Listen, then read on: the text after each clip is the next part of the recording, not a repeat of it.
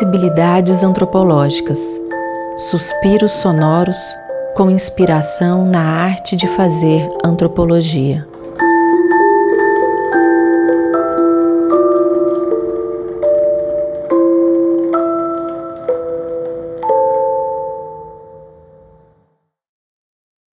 Como dizia o seu Bernardo, Bernardino Lopes de Caldas, agricultor, cantador e um querido interlocutor da pesquisa que eu realizei no Médio Jequitinhonha, tudo para fazer tem que ter início.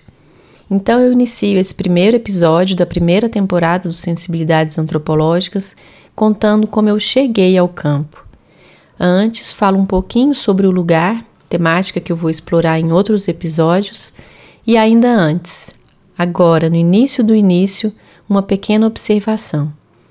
Como eu disse na apresentação do podcast da temporada, trago aqui uma narrativa de uma experiência pessoal.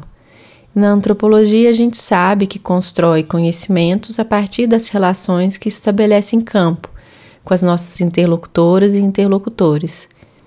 A diferença, talvez, aqui no podcast é que eu não vou me preocupar em ancorar esses conhecimentos em outros pensadores e pensadoras que não as interlocutoras e interlocutores da pesquisa, como a gente faz em nossas monografias, dissertações e teses. Isso pode acontecer, mas não vai ser minha preocupação. Eu vou contar histórias, lembrar de pessoas, mencionar situações, falar de aprendizados. E como disse, espero que elas possam fazer sentido e, quem sabe, contribuir de alguma forma com pessoas interessadas em discussões da área. Bom, vamos então para o nosso primeiro episódio. No sítio eletrônico poéticasdaterra.org, na página do Sensibilidades Antropológicas, é possível encontrar algumas imagens associadas a esse episódio e também a própria transcrição dele. Esse mini podcast faz parte da rede Quere Quere de podcasts em antropologia, que é possível conhecer, juntamente com vários outros podcasts, pelo sítio eletrônico radquerequere.org. Meu nome é Valéria de Paula Martins, eu sou antropóloga e professora no Instituto de Ciências Sociais da Universidade Federal de Uberlândia.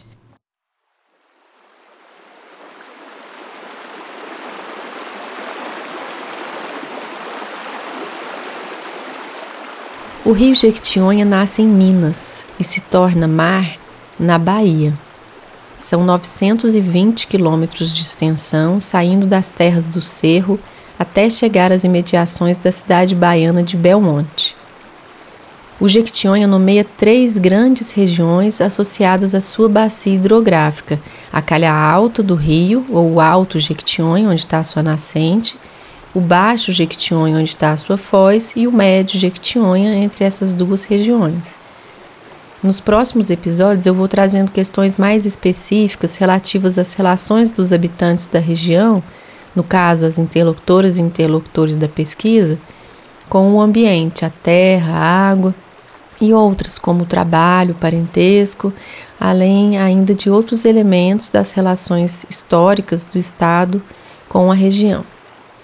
E o que vou apresentar a vocês, comecei aprendendo lá mesmo, quando eu cheguei na região no ano de 2002, portanto, há 19 anos atrás, para trabalhar a partir de uma ONG internacional com sede brasileira em Belo Horizonte. Era um trabalho de assessoria voltado às chamadas tradições locais, brinquedos e brincadeiras materiais e imateriais, bonecas de pedra ou sabugo de milho, peões e outros brinquedos do mato, danças, músicas, festas. Foram três anos percorrendo muitos trajetos no Jequitinhonha, especialmente comunidades rurais e algumas pequenas cidades. O tempo passou e em 2007 ingressei no mestrado em antropologia na Universidade de Brasília. A seleção exigia um ensaio etnográfico que eu estava descobrindo o que era eu tinha feito graduação em comunicação social e tinha começado a cursar uma matéria de antropologia nessa época, mas foi um período de greve que eu consegui um estágio no Centro Cultural da UFMG com uma bolsa que fazia diferença na minha permanência em BH. Depois do retorno das aulas, eu não pude então retornar para essa matéria que era ofertada no horário do meu estágio. Mas eu continuei minha paquera com a antropologia, então, antes da seleção na UNB, cursei algumas matérias na área, agora na Universidade Federal de Uberlândia, minha terra natal, para me aproximar mais dos termos, conceitos e discussões antropológicas. Eu não sabia que tinha feito algum trabalho de campo enquanto atuava na ONG. Não sabia o quanto tinha observado e se poderia dizer algo relevante sobre aquelas danças coletivas musicais que tanto me encantavam e que foram o tema do meu ensaio etnográfico. Só percebi no processo de elaboração e escrita do ensaio. Essa experiência já começou a me ensinar sobre a antropologia. Foi então um pequeno rito de iniciação à área. Eu percebi que o fazer antropológico é delineado por modos de percepção não só racionais ou necessariamente reflexivos, e não só do olhar, mas do ouvir, sentir e, no meu caso, também do cantar e dançar junto. Quando eu entrei no mestrado, em algumas aulas, durante alguns momentos, eu ficava emocionada por sentir que eu tinha encontrado um certo lugar para mim no mundo, pessoas com quem eu compartilhava alguns desses modos de perceber, conhecer. Perdi meu pai amado no segundo semestre do curso. E com aquele contato com a morte, eu quase mudei meu tema de pesquisa. Eu tinha a intenção de realizar um trabalho a partir das danças coletivas musicais no Jequitinhonha, mas cheguei a pensar em iniciar um levantamento bibliográfico acerca de cantos de encomendação de almas. Depois de um tempo, percebi que precisava, de certo modo, cultivar a vida em mim e decidi seguir com o tema que ainda me trazia alegria. Sempre falo isso para as minhas orientandas e orientandos e compartilho aqui também. É preciso amar o tema que a gente escolhe pesquisar. E que seja, de algum modo, um tema que nos faça bem, no sentido de nos provocar a seguir adiante, nos interpelar, nos aguçar a imaginação.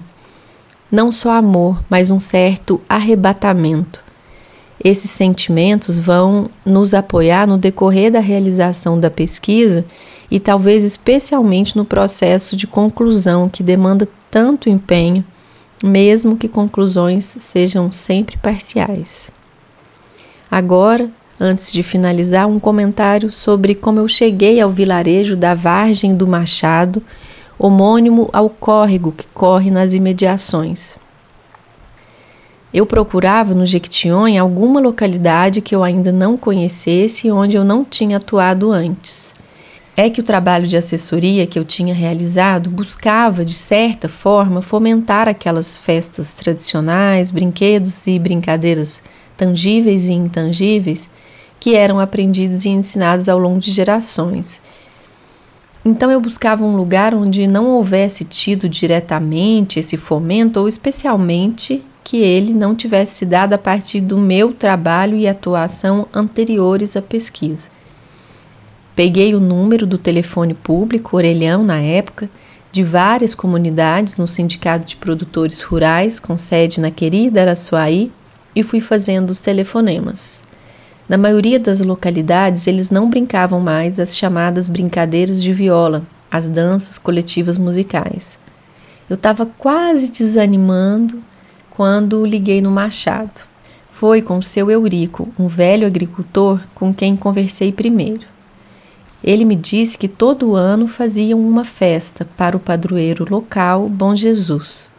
E quando eu perguntei das brincadeiras, ele falou: tem nove. Você conhece? Entende dessas coisas? Pode te falar? Eu conhecia o nove como uma dança e fui descobrir lá um outro sentido para o termo, o de um encontro noturno que reúne velhos, crianças e adultos e que abarca, além do nove, uma série de outras danças coletivas. Em seguida, conversei com o compadre do seu Eurico, seu Valdomiro, um velho cantador, e depois com Nair, uma cantadeira exímia, filha do seu Valdomiro e integrante da associação comunitária local.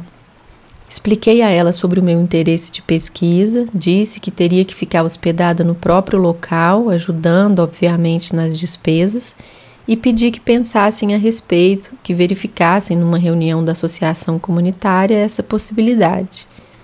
Ela disse que veria isso então. Quando liguei algum tempo depois, Nair me disse: Você vai ficar na casa do seu Eurico. Eu perguntei: Deu tudo certo então? Ela: Deu, você vai ficar na casa dele. E o que o pessoal achou de eu fazer a pesquisa? Eu perguntei. Achou bom, ela disse. Nair pediu então que eu ligasse avisando que chegaria. Se você vier amanhã, você liga como que hoje. Assim eu fiz. E cerca de duas semanas depois, numa quinta-feira pós-carnaval, já em 2008, eu chegava a Araçuaí, a cerca de 45 quilômetros de Machado.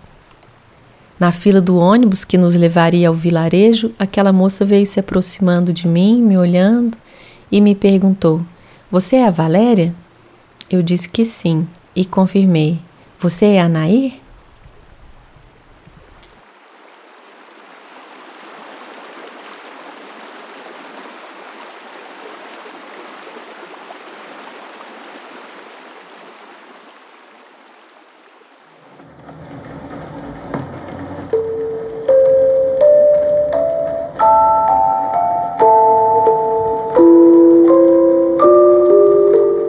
Você ouviu Sensibilidades Antropológicas. Apresentação e edição: Valéria de Paula Martins. Masterização: Leobaldo Prado.